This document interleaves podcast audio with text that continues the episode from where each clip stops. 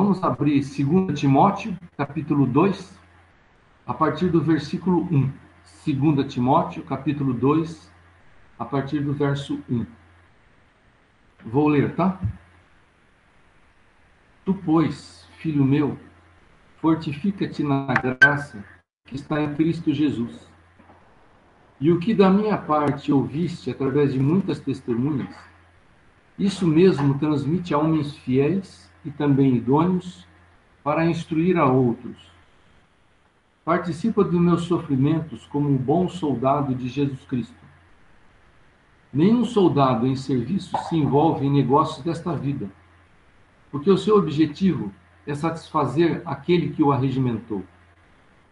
Igualmente, o atleta não é coroado se não lutar segundo as normas. o lavrador que trabalha deve ser o primeiro a participar dos frutos. Pondera o que acabo de dizer, porque o Senhor te dará compreensão de todas as coisas.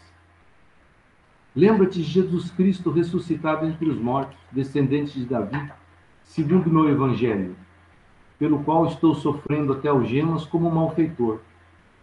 Contudo, a palavra de Deus não está algemada por esta razão, tudo suporto por causa dos eleitos, para que também eles obtenham a salvação que está em Cristo Jesus, com glória, com eterna glória. Fiel esta palavra, se já morremos com Ele, também viveremos com Ele. Até aqui.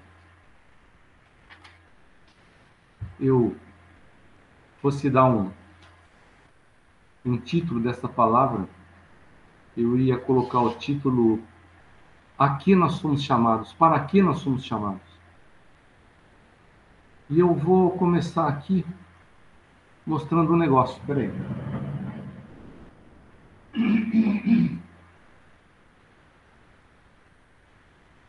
Estão vendo essa mala aqui, irmãos? Estão vendo? O que vocês acham que tem aqui dentro?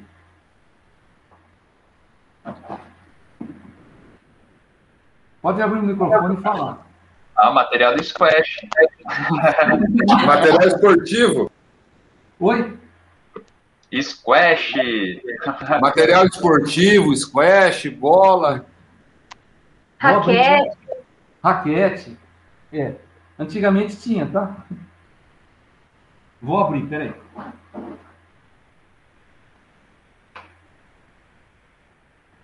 A idade chegou. Ó, tá aqui o negócio, tá? Remédios, então? Remédio. Da farmácia? Acha. Vou tirar. Canela de velho. E agora? É o binóculo. Agora um projetor. É um binóculo. A Bíblia? Achando que tem uma dentro da outra, que tem outra, que daqui a pouco não tem nada. Matriosca.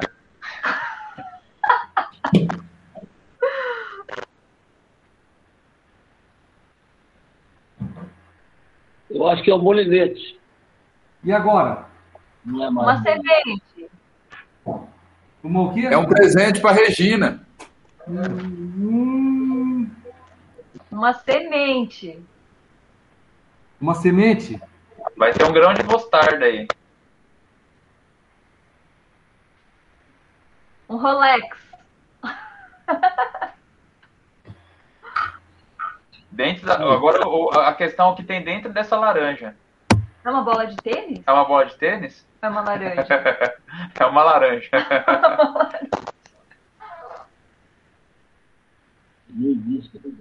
Ó, falei que tinha que descobrir o que tinha dentro da bola dentro da, da, laranja? O que será que o Cláudio escondeu dentro da laranja? A semente da laranja.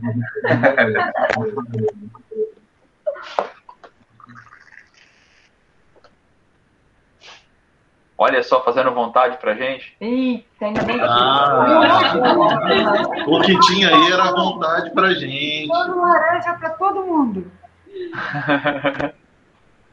Acabou a mensagem. A mensagem estava doce ou estava azeda? Uma delícia. Uma delícia. Então, por que, que eu fiz essa brincadeira, né? Porque nós fomos, nós, nós somos, né? É, resultado da reforma. Nós viemos da reforma. Mas a igreja, lá no ano 325 depois de Cristo, ela foi institucionalizada e ela se modificou totalmente. Então, ao longo dos séculos, foi apresentado um evangelho que ninguém entendia. Ninguém sabia o que tinha dentro. Lembra quando eu levei, trazia pasta aqui para vocês?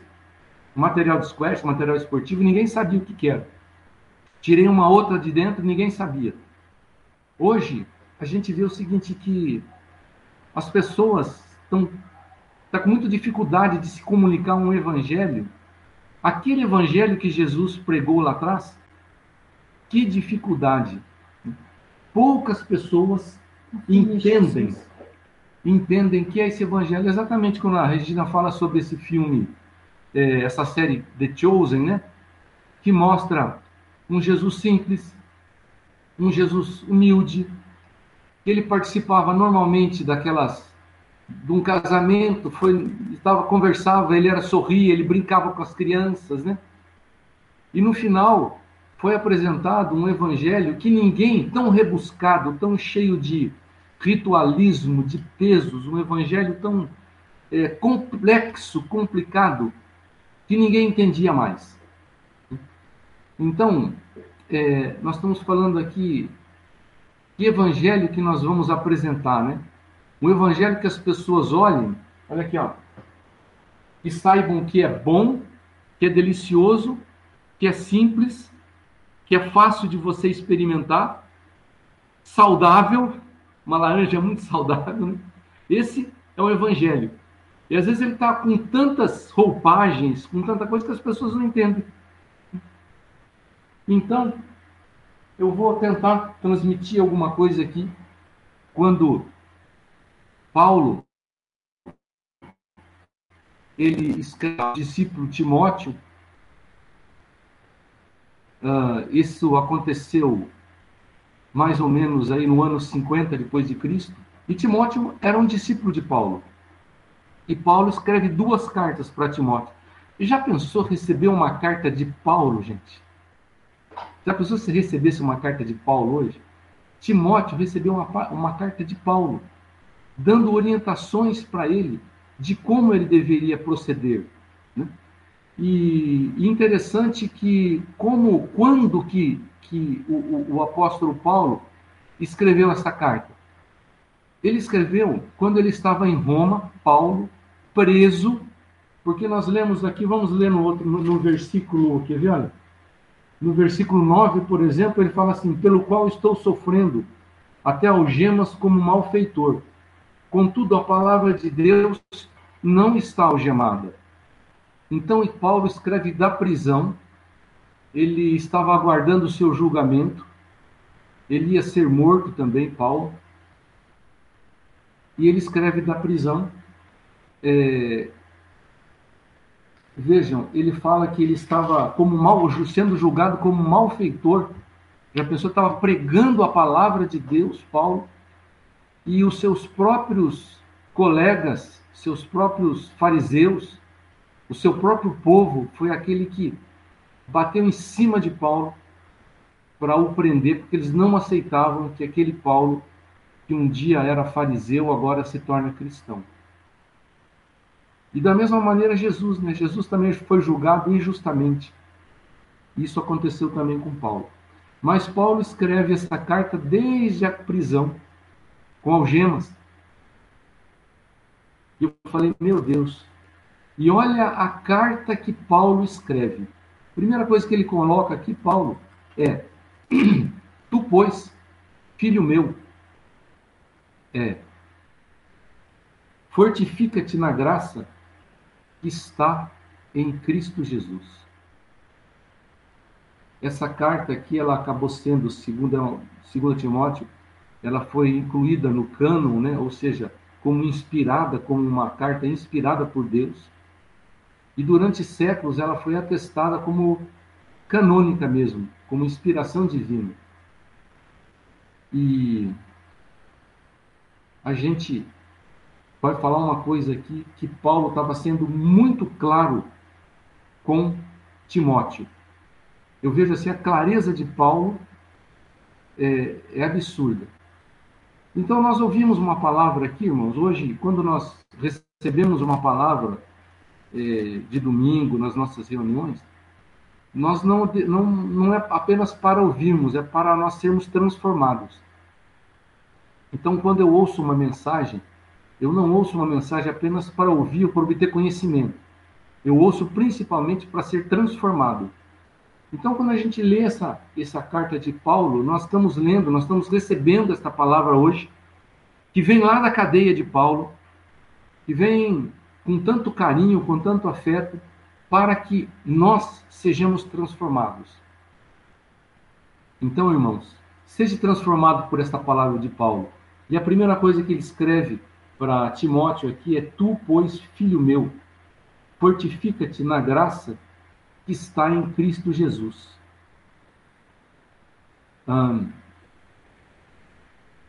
Vamos aprender uma coisa aqui que eu acho fabuloso. É, Timóteo não era filho de Paulo, filho carnal, né? Mas Paulo escreve com um carinho, com um afeto tão grande para Timóteo, que ele coloca essa essa linguagem tão afetiva, tu pois filho meu. Então vamos tirar uma lição. Acho que se a gente ficasse só aqui daria a mensagem de hoje já?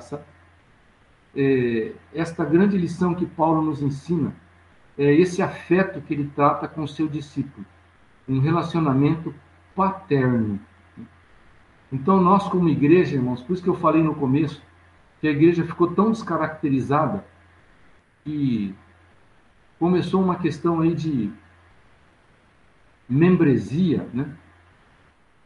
Então, nós acabamos sendo tratados até como membros, né, de uma igreja. Isso não está errado, né? como a igreja cresce muito, acaba tendo que colocar lá o, os membros. Mas a gente perdeu muito da essência, sabe? Foi perdido. O que? É esse, esse relacionamento paterno, afetivo, entre duas pessoas, dois irmãos de igreja, entre um discipulador, que era Paulo, e seu discípulo Timóteo. E a gente vê numa outra carta, Paulo escreve assim: Olha, Timóteo, ele fala assim: reaviva o dom de Deus que há em ti pela imposição das minhas mãos. Então a gente vê que Timóteo recebeu o batismo no Espírito Santo pelas mãos de Paulo. Paulo impõe as mãos sobre ele ele foi batizado com o Espírito Santo. E ele ainda fala para Timóteo: Timóteo, reaviva aquele dom que você recebeu. A gente nunca pode esquecer também né, do dom de Deus que está nas nossas vidas. Certo?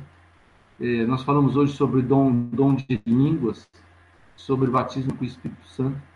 Quem tem dom de línguas, quem tem o, o, visão, profecia, a Regina falou que teve aqui uma palavra profética hoje, é, recebeu uma, uma graça profética hoje, mas a gente tem que exercitar, a gente não pode deixar perder isso. Mas voltando, filho meu, como que deve ser o relacionamento é, entre nós?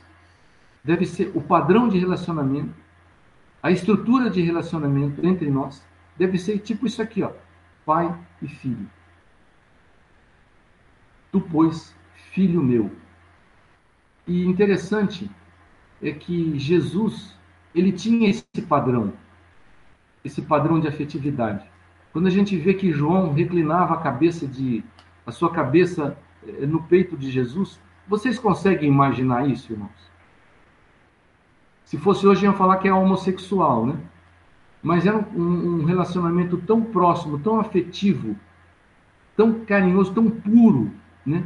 Que Paulo chegava a ponto de reclinar a sua cabeça, João, João a sua cabeça é, no peito de Jesus. E a gente vê que Deus, ele, ele assume a, a posição de pai. E Jesus ensina, quando você for orar, ora, Pai nosso, que estais no céu. Então, entre nós, irmãos, a gente tem que des desenvolver esse tipo de padrão, de estrutura, de relacionamento, principalmente quando a gente está cuidando de uma vida, quando a gente está discipulando. É, a gente sempre tem que ver a pessoa como um filho. Né? Então eu vejo, eu tenho um carinho grande por Isaac, por Raquel, mas às vezes quando a gente conversa com algum de vocês aqui, o mesmo sentimento que eu tenho para com Isaac, com Raquel, é o sentimento que eu tenho por vocês. E eu acho que nós temos que trazer, ter essa genética entre nós. Esse é o evangelho, sabe? Que a gente vê que às vezes foi tão mascarado que quando se apresentou as pessoas não, não sabiam o que, que é aquilo. É,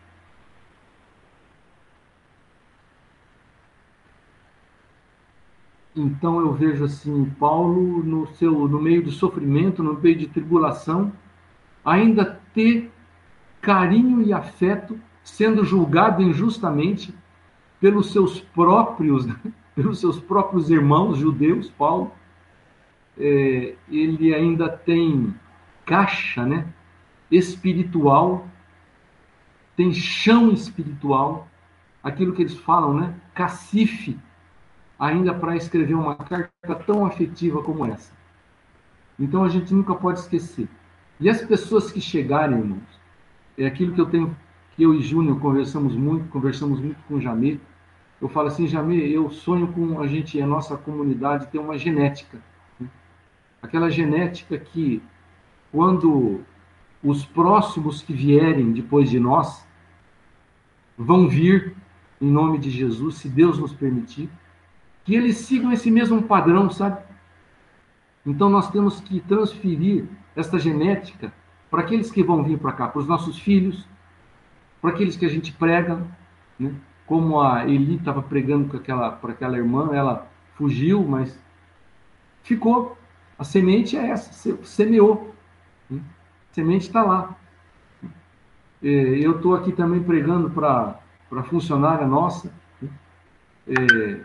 Uma vez por semana nós combinamos, eu sento com ela, eu pego um, uma, uma folha de sulfite em branco e estou dando um estudo para ela de 10, 15 minutos. Eu sento com ela de fora, hoje nós vamos estudar sobre tal assunto. E ela, ela não vê a hora de chegar de tarde, depois do almoço, da gente sentar e eu ensinar algumas questões da Bíblia com ela, né? Mas tudo isso tem que ser regado com o quê? Com afeto, com carinho, com aquele evangelho que foi pregado lá por Jesus, que nós estamos buscando hoje, irmão. Sabe por quê? Porque ao longo da história, olha, a palavra de Deus ficou 1260 anos sem poder ser lida. Vocês acreditam nisso? O povo de Deus, porque a Bíblia foi proibida de ser, de ser lida, ficou 1260 anos e o catolicismo romano, ele foi deturpando a, o, o, o, o, evangelho ao longo dos anos, e o evangelho ficou 1.700 anos praticamente escondido. A, a, visão que eles têm do evangelho naquela época era a Santa Inquisição, né? era as indulgências, aquelas coisas todas malucas, né? E que ao, ao, ao longo dos anos, por exemplo, hoje, quando, por que, que o, o muçulmano bate tanto no cristianismo? Porque eles viram o cristianismo a partir do catolicismo romano. O cristianismo de ir para as cruzadas, com um escudo e com uma, uma espada, com uma cruz em forma de cruz, no escudo o símbolo da cruz né, e derramamento de sangue. Então foi esse esse o cristianismo que foi nos passado que ninguém entendia que evangelho que é esse. Né? O, o evangelho que chegou para nós aqui no Brasil, que via quem que trouxe, trouxe, trouxe o evangelho? Os portugueses. E que evangelho que eles trouxeram? O evangelho dos jesuítas, e que estava junto uma arma, espada, e olha, se você não se converter, você vai receber as chibatadas aí, né? Então o evangelho chegou dessa maneira. Então qual que é a nossa função hoje? Nossa função é levar um evangelho simples, puro, verdadeiro, aquilo que nós falamos na, na, na, na vez passada. E simples, né, Júnior? Não quer dizer mais fácil. Né? Muito pelo contrário, mais fácil, gente. Fácil. Entendeu? Que não é uma coisa fácil. Aluga um templo, aluga um salão, coloca a cadeira, vai lá e começa a pregar. né? Então junta todo mundo e vamos começar a pregar. É muito fácil. Agora você discipular uma pessoa, né? A, a, desculpe, estou usar novamente a, a Eli, mas você pegar em Eli, pegar aquela pessoa lá, aquela irmãzinha, né, que está lá nas drogas, está naquilo lá, né, e você começar a pegar ela e, e, e com a tua vida você começar é, levar Jesus e ela começar a ser transformada, isso é muito fácil, mas muito simples, desculpe, muito simples, mas dizer que é fácil não é, né? Mas é o caminho que o Senhor nos orienta, né? Quando o Júnior trabalha com aquela turma lá, né, Júnior, lá na, da, do Projeto Vida, né, que chegam carrapicho, espinho, é, tudo sujo, né? Você mexer com aquela população e começar a cuidar até de forma que ele saia maduro, né? É um grande desafio. Então eu quero falar mais uma vez para nós, o nosso a, a nossa a nossa aqui nós somos chamados tem que estar muito claro, sabe? Muito claro. Irmãos, nós aqui como igreja, nós temos que saber exatamente o que nós devemos fazer. O que nós temos que fazer. E o que nós temos que fazer, o que, que é? Fazer discípulos e levá-los à maturidade. Simples. Mas não é fácil. Amém? Bem, tu, pois, filho meu, fortifica-te na graça que está em Cristo Jesus. O próximo passo aqui é que a nossa força, irmãos, está na graça de Jesus. E nós estamos vivendo um tempo, olha só, em que o sistema em que nós estamos imersos, ele é um sistema que tem tudo, todas as, as forças desse, desse sistema são para nos tornar fracos. É, você já, não sei se você já tem conversado com, ultimamente com algumas pessoas, né? já percebeu que todo mundo, to, todo mundo hoje fala uma coisa? Estou me sentindo fraco, estou me sentindo fraco. Por quê? Porque é um sistema que suga a nossa força. Como suga a nossa força? Suga a nossa força, por exemplo, suga a nossa fé. É, vamos ver aqui, por exemplo, a gente faz tudo hoje para levar os nossos filhos para que o homem seja homem e a mulher seja mulher. Aí vai para a escola e chega lá, eles ensinam que o homem pode ser mulher, a mulher pode ser homem e eles podem ser no meio. Então, a gente fala assim: meu Deus, não é possível, não é isso. Mas é um sistema que está sendo tão forte né, que a gente começa a se enfraquecer. A gente fala: não é possível. Você liga um filme, ele tá, nós estamos, eh, ontem na Regina, nós fomos procurar um filme para assistir, aí nós vimos lá na lista, é, só tem filme de homossexualismo e lesbianismo. Fala, ah, meu Deus não, não dá para assistir filme, né? Aí, é, a gente, a Bíblia fala que é, bem-aventurados os que têm fome e sede de justiça. A gente olha hoje para um Supremo Tribunal de Justiça fazendo uma bagunça, trazendo é, pressão para o povo, uma insegurança jurídica absurda. Então a gente, em tudo, tudo, no, nos enfraquece. A gente busca uma fé e parece que o mundo hoje não quer mais saber disso. Falar de Deus hoje, parece falar de Jesus, então, é, virou o quê? Virou o quê? Arrepia. Arrepia. Oh, peraí, que negócio de Jesus? É religião, né? Ninguém sabia, tirando os símbolos, né? É, tirando tudo, tudo que está relacionado com o Espírito está sendo tirado. Você vai para os centros de cultura estão tentando tirar tudo que fala de, de, Jesus. Então, é um sistema hoje que nós vivemos, é um, é, uma, é um ambiente hostil para nós. É um ambiente que enfraquece a nossa fé. E Paulo, ele, na, naquele momento que Paulo escreve para Timóteo, estava uma perseguição, irmãos, uma perseguição aos cristãos impressionante. Era muito difícil você ser cristão. Era comida de leão mesmo, né?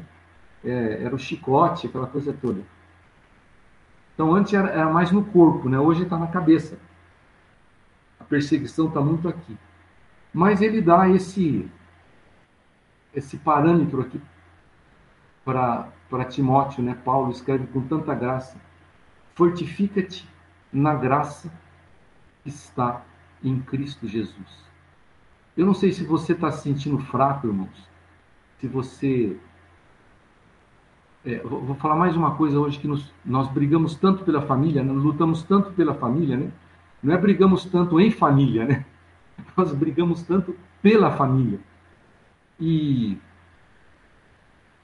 uma, há uma força tão grande contra a família, né? Então a gente fala assim, meu Deus, parece que a gente está aquela onda enorme, né? A gente lutando com uma onda tão grande. Mas é, quando ele fala aqui, Paulo, fortifica-te, ou seja, busca forças, energia na graça que está em Cristo Jesus. Então a fonte, irmãos, da nossa energia está na graça de Cristo. E graça é uma coisa é, é muito simples, é de graça.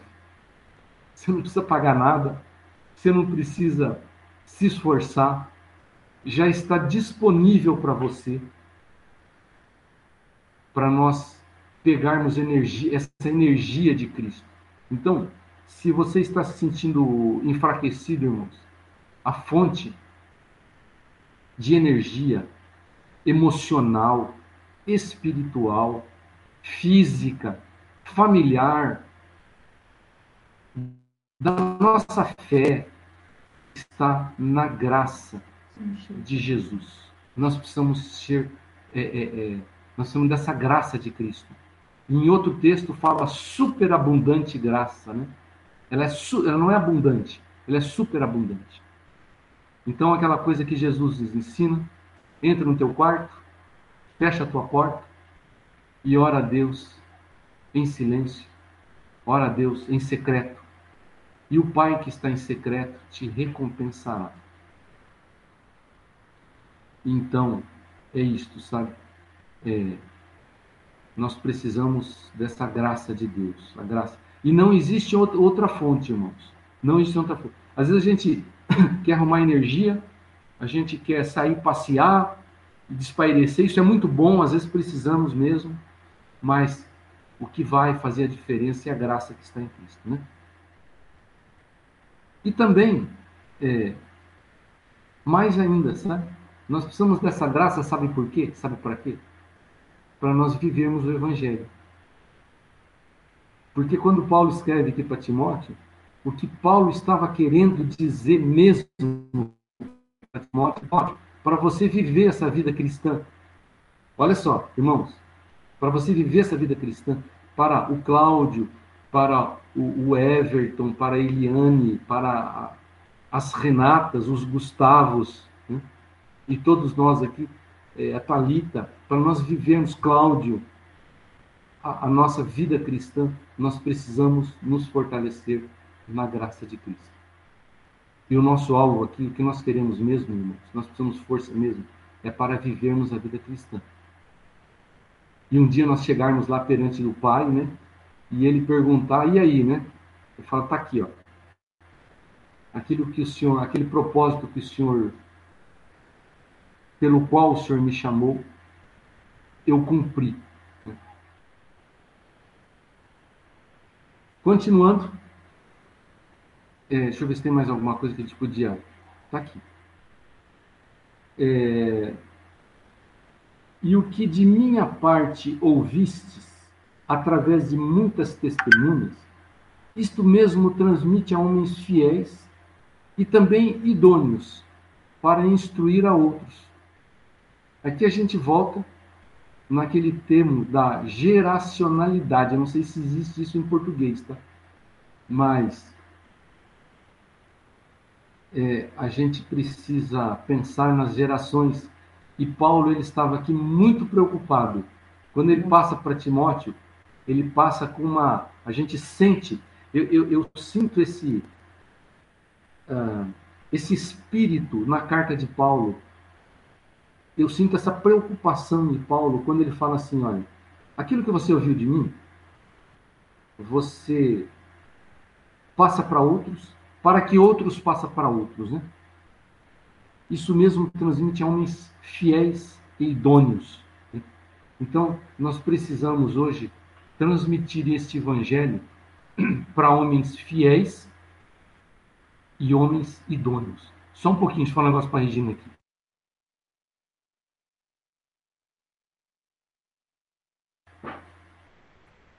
Esqueci uma coisa aqui.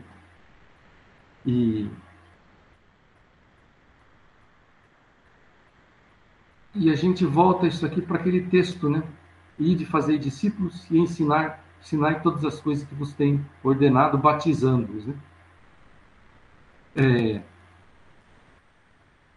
então nós vemos o seguinte, que João, aliás, Jesus, ele pregou o evangelho para João. João tinha um discípulo chamado Policarpo. Esse discípulo, inclusive, morreu numa fogueira. Né? E Policarpo tinha um outro discípulo chamado Irineu. E a gente vê isso aqui, são quatro gerações: Jesus, João, Policarpo, já no século II, porque João morreu bem velho, e depois de, de Policarpo veio o, o, famoso discípulo de, de Policarpo, que era Irineu. Então eles foram levando esse evangelho com muita graça ao longo das gerações. E, e Irineu também formou discípulos, né? Então, irmãos, nós temos hoje que a gente estar muito atentos, né, para essa questão da geracionalidade. Que genética vai vir depois de nós? Que evangelho que eu vou vou levar? Eu estou querendo dizer o seguinte: tem que ser um evangelho, irmãos, claro, fácil de ver. Olha aqui, ó. Não vou chupar a laranja inteira, mas estou com uma vontade de chupar essa laranja. Ah. Hum. Não tá azedo não, tá?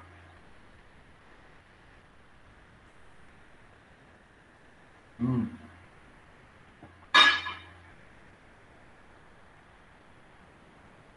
Então, os nossos discípulos, eles têm que experimentar, experimentar essa, esse evangelho, sabe? Que não é descaracterizado, é simples. E tem uma coisa muito interessante que eu aprendi. Qual que é o bom líder, né? Tem dois tipos de líder. Aquele líder que vai primeiro numa árvore bonita, numa laranjeira bonita, as laranjinhas toda amarelinha, vermelhinha, doce, ele colhe a laranja, experimenta a laranja, fala assim, essa laranja aqui é boa. E pega o pessoal e traz até, até a, o, o laranjal para experimentar aquela laranja. Esse é um tipo de líder. Tem outro tipo de líder que é assim, ele nunca experimentou a laranja, mas ele leva todo mundo para ir lá experimentar aquela laranja. Então, seria bom que a gente a gente experimentasse, né? Nós estamos fazendo isso, experimentar esse evangelho e falar para as pessoas, olha, pode vir que o negócio é bom de verdade, sabe? O negócio é bom. Então é isso. Continuando, eu acho que eu não vou entregar a palavra toda, porque já está tarde, né? Mas eu só vou dar uma, uma palavrinha aqui. Eu estou continuando que nós é, o que nós começamos na reunião passada. Aqui nós fomos chamados, né? É, então, irmãos, aquilo que eu ontem nós tivemos uma reunião e nós falamos uma coisa muito importante. Entre nós tem que haver uma coisa chamada intencionalidade e clareza. Ou seja, todos nosso, do, do, da nossa congregação, Até as crianças, até as crianças. Vejam só, se as crianças entenderem, a sua mensagem está sendo é, clara. Porque criança também entende facilmente, viu, irmãos? Não é só adulto que entende. Então, quando a criança já está entendendo, é porque você está levando uma coisa bem clara. Então, até as crianças, eles têm que saber a que nós somos chamados. Nós somos chamados para fazer discípulos e levá-los à maturidade. Amém? Nós não podemos deixar. Deus fez um chamado para a nossa vida. Nós temos um chamado do Senhor. Isso tem que ficar claro. E, e a nossa, nossa intencionalidade, todos têm que ter a mesma intenção. Tá. Eu não quero cansar vocês com isso, mas eu vou, vou só citar uma coisa que nós falamos aqui ontem na reunião, quando, nós, quando eu e Regina tivemos a oportunidade de fazer uma visita para a igreja da África, né? África do Sul, em, em Cape Town, né? Cape Town. É. uma cidade lindíssima, Cape Town. Mas a gente vê que todos daquela comunidade, de uma coisa, uma, de uma forma impressionante, eles sabem exatamente o que eles têm que fazer, até as crianças. E lá a, a, a, a igreja deles cresce de uma maneira assustadora. Assim, assustadora assim de é, centenas de pessoas por dia, por dia. Porque eles têm essa intencionalidade, eles se reúnem. Quando eles se reúnem, por exemplo, na, nas casas, e eu e Regina participamos também de um, de um grupo caseiro lá, é, todos sabem que o grupo é para multiplicação. Então, as pessoas que já chegam, é uma coisa impressionante, já chegam e, de repente, é, é, em dois meses, o, aquele grupo já, já encheu de pessoas e eles já dividiram, e é uma coisa impressionante. E, e todos são discipulados. Por quê? Porque tem uma, tem uma cultura que a pessoa ela já entra, ela já entra naquele padrão, é automático. Né? Então, é, nós precisamos disso também aqui. Clareza e intencionalidade. Sabemos exatamente a que nós estamos chamados, aonde nós queremos chegar. Né? Senão vai ficar uma coisa sempre é, enuviada. Né? E o, o versículo 4. Não, versículo 3. Participa dos meus sofrimentos como bom soldado de Cristo Jesus. Então aqui ele está apelando, olha, é, para é, assim a questão militar, né? Olha, primeiro você vai ter que ser um soldado, né? Soldado. Participa dos meus sofrimentos como bom soldado de Cristo Jesus. Nós somos soldados de Cristo Jesus? Eu sou. E ele fala aqui o que, que qual que é a característica, né? É, de um soldado. É, ele está falando aqui para não perder o foco, né? Olha, nenhum soldado em serviço se envolve em negócios desta vida, porque o seu objetivo é satisfazer aquele que o arregimentou. Uma característica de um, de um bom soldado, ele sabe, ele trabalha, tem a sua vida, mas ele sabe muito bem até que ponto ele está se envolvendo com os negócios da sua vida. Né? É, por quê? Porque se nós não tomarmos cuidado, irmãos, nós podemos perder o foco. É facinho perder o foco. Eu estou falando por mim. Eu trabalho numa empresa que exige demais de mim, mas assim exige demais. Me suga corpo, alma e espírito. E de repente eu caio na real, eu falo assim, meu Deus do céu, a que ponto que eu cheguei? Perdi o foco. Então eu tenho que novamente me auto, é, vamos dizer assim, me autodisciplinar para falar, para saber dosar bem até onde eu posso me envolver com as minhas coisas pessoais e, como bom soldado, não perder o foco daquilo a qual eu fui chamado. Amém, irmãos? Deus tem um chamamento. O que, que aconteceu? Presta atenção. como a igreja se descaracterizou, não estou falando, não estou falando criticando nenhuma, eu estou falando que ao longo dos séculos a igreja de fato se desca- descaracterizou. E, e criou uma questão de que as pessoas, aquela, aquela estrutura, aquele modelo, que é um templo, ah, um padre e um povo. Aquilo foi tão forte que isso entrou na reforma da mesma maneira. Quando veio a reforma de- com Lutero, a- continuou a mesma coisa, continuou o templo, o pastor e um povo. Então, assistir um culto, é claro, graças a Deus por isso, graças a Deus pela reforma, por tudo. Mas eh, a palavra de Deus, ele trata de uma forma diferente. Ele trata assim que todos nós, nós somos corpo de Cristo e cada um tem uma função. Então isso se perdeu.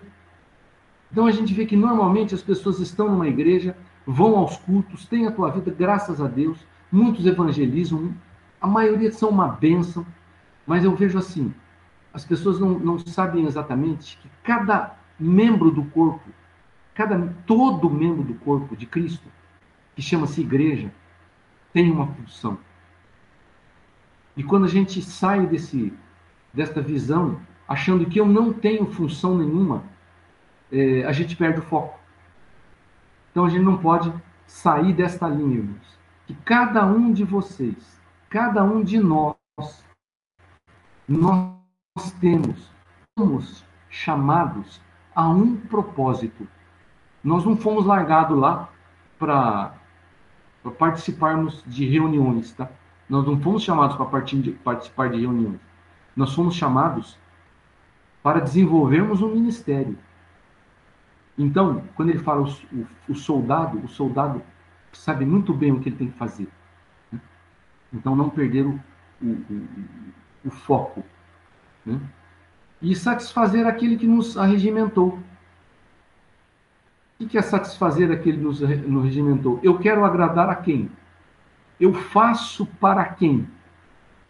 Eu faço para o meu Pai, Criador dos céus e da terra. E, e, e o próprio Jesus nos ensina, né? Pai nosso que estás no céu, santificado seja o teu nome, venha o teu nome, seja feita a tua vontade, assim na terra como no céu. Então eu quero satisfazer a vontade e os desejos do meu Pai eterno. E Jesus falava a mesma coisa. Ele falava assim: a minha comida e a minha bebida é fazer a vontade de Deus. Amém? Nós vamos parar por aqui. Eu tinha mais um pouco para falar para vocês, mas eu acho que vocês estão cansados, né? Vamos deixar para para a próxima. É. Amém? Só queria falar isso aqui, depois a gente vai. É, é, eu, depois ele fala sobre o, o lavrador, o atleta, né? Que o atleta não é coroado se não lutar segundo as normas. Vou falar só isso aqui, só do atleta. Tá? Aí ele, ele, ele foi soldado, mas ele coloca a analogia com o atleta, né? Ou seja, eu não sei quem que gosta de jogar que jogo, mas vamos saber futebol, todo, sabe, todo mundo sabe jogar futebol aqui, né? É, ele fala assim: o atleta não é coroado, não é coroado se não lutar segundo as, se não é, lutar segundo as normas. Veja só, se entrar num, num, campo de futebol e você não saber muito bem as regras, você não vai fazer nada dentro do campo. Essas regras estão aqui na palavra de Deus. Ó. Eu brinco, às vezes você está brincando com as crianças, né, naquele joguinho que eu tenho aqui em casa. Né, eu, a gente vai começar o jogo, você pega a bola e coloca no centro, né? E vem a criança, quantas crianças passaram aqui em casa, né, que brincavam com aquele joguinho ali, né, de futebol que eu tenho aqui. Eu falo, ah, não, tio, eu não quero colocar aqui, não, quero colocar aqui. Eu falei, mas a regra, você tem que sair com a bola, com a bola aqui no centro. Não, mas eu não quero. Aí começa a jogar de qualquer lugar. Eu falei, não, você tem que acertar esse gol aqui. Não, mas eu quero acertar esse. Né? Então, é, nós temos que, que jogar, as, a, a, jogar o jogo segundo as regras que existem, segundo a palavra de Deus. Né? Então, o que está aqui é o que nós temos que lutar, né? que nós temos que, que jogar o jogo. Então é isso. Eu. Puxa vida. O lavrador que trabalha deve ser o primeiro a participar dos frutos. Né? É, eu vejo aqui, irmãos, olha o lavrador, a analogia com aquele lavra a terra. Né? Então ele fala de paciência e do empenho do agricultor. Né? Paciência de você arar a terra, você tem que semear, você tem que esperar o fruto crescer. Aí quando o frutinho começa a nascer, aquela, aquela plantinha pequenininha, a gente pula de alegria, está começando a nascer? A pessoa está começando a andar nos caminhos do Senhor, ele está falando uma linguagem já de Cristo, né? ele está dando testemunhos, né? e aquela árvore cresce, fica bonita, dá frutos, né? e aqueles frutos caem na terra e dão outros frutos.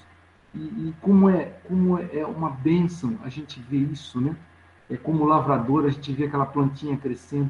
Gente, participar desse processo é lindo, é maravilhoso. E Paulo, ele via Timóteo crescendo com aquela plantinha, ele fala assim: vou cuidar bem dessa plantinha. Vamos cuidar bem das, das nossas plantinhas, né, irmãos? Tem que ter muita paciência, porque semear, irmãos, arar, né? tudo isso dá trabalho, mas vale a pena, porque ele fala aqui, ó, é, o, o que trabalha deve ser o primeiro a participar dos frutos a coisa mais linda do mundo a gente vê essa bênção, né? De um é, de um discípulo, de um irmão caminhando, é, já falando de Jesus para outras pessoas. Eu, e é como os nossos filhos, né? Então, irmãos, eu desculpe se eu é, falei muito, mas é, não se esqueçam disso. Vamos levar como ele fala aqui, né? Transmite a homens fiéis, que, idôneos, que também é, instruam aos, a outros, né? Então, sempre com essa visão. Eu estou levando um evangelho claro para que esses outros levem, levem um evangelho claro também. E nós fomos chamados com um propósito, irmãos. E as coisas têm que ser muito claras. Vamos trabalhar nisso, tá? Vamos trabalhar nisso para que a gente saiba exatamente chegar alguém aqui na nossa comunidade, é, ele já entra nessa genética, tá? Amém? Então é isso. Que Deus abençoe, que esta semana seja uma semana frutífera, abençoada na vida de todos nós, de todos vocês, com a graça de Deus.